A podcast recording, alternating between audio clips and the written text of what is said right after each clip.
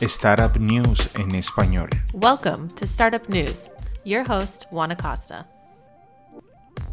If you're a founder or investor, Si usted es un fundador o inversionista, es probable que haya oído hablar de Carta, la compañía de tecnología con sede en Palo Alto que está simplificando la forma en que las empresas privadas y los inversionistas administran sus tablas de capitalización, valuación, planes de acciones y mucho más.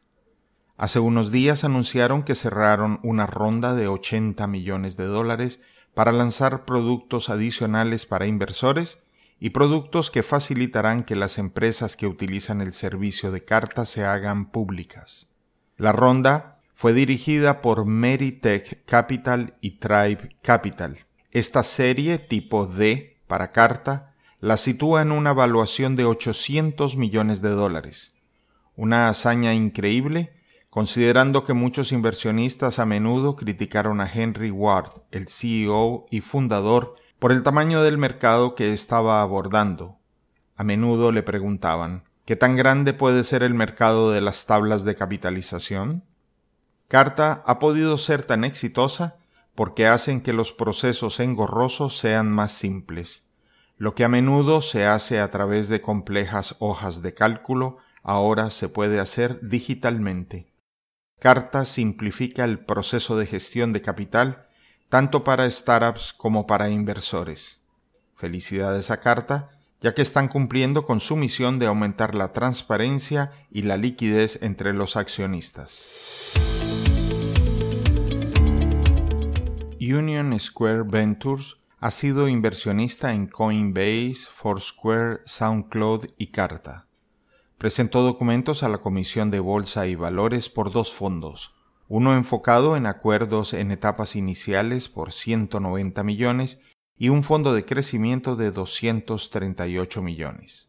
Fred Wilson, cofundador de Union Square Ventures, publicó algunas predicciones para 2019 que incluyen una perspectiva pesimista sobre el entorno macroeconómico, pero una visión optimista de las startups y del mundo tecnológico que afirman que la innovación creativa y técnica no se ve muy afectada por el entorno macro. Sin embargo, espera que las inversiones totales en capital de riesgo disminuyan en 2019 ya que los inversores serán más cautelosos debido al clima político y económico. En un episodio previo mencionamos a Apple abriendo un nuevo campus en Austin, Texas. Bueno, no están solos. Startups e inversionistas de Silicon Valley también se están mudando allí.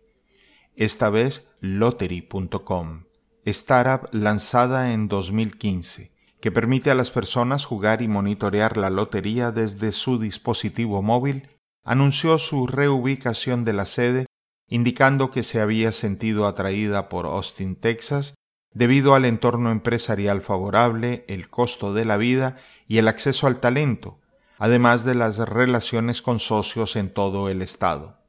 Lottery.com ha sido financiada en los últimos años por inversionistas como 500 Startups, New Enterprise Associates y mediante una reciente oferta inicial en criptomonedas. La compañía planea continuar operando una oficina en San Francisco.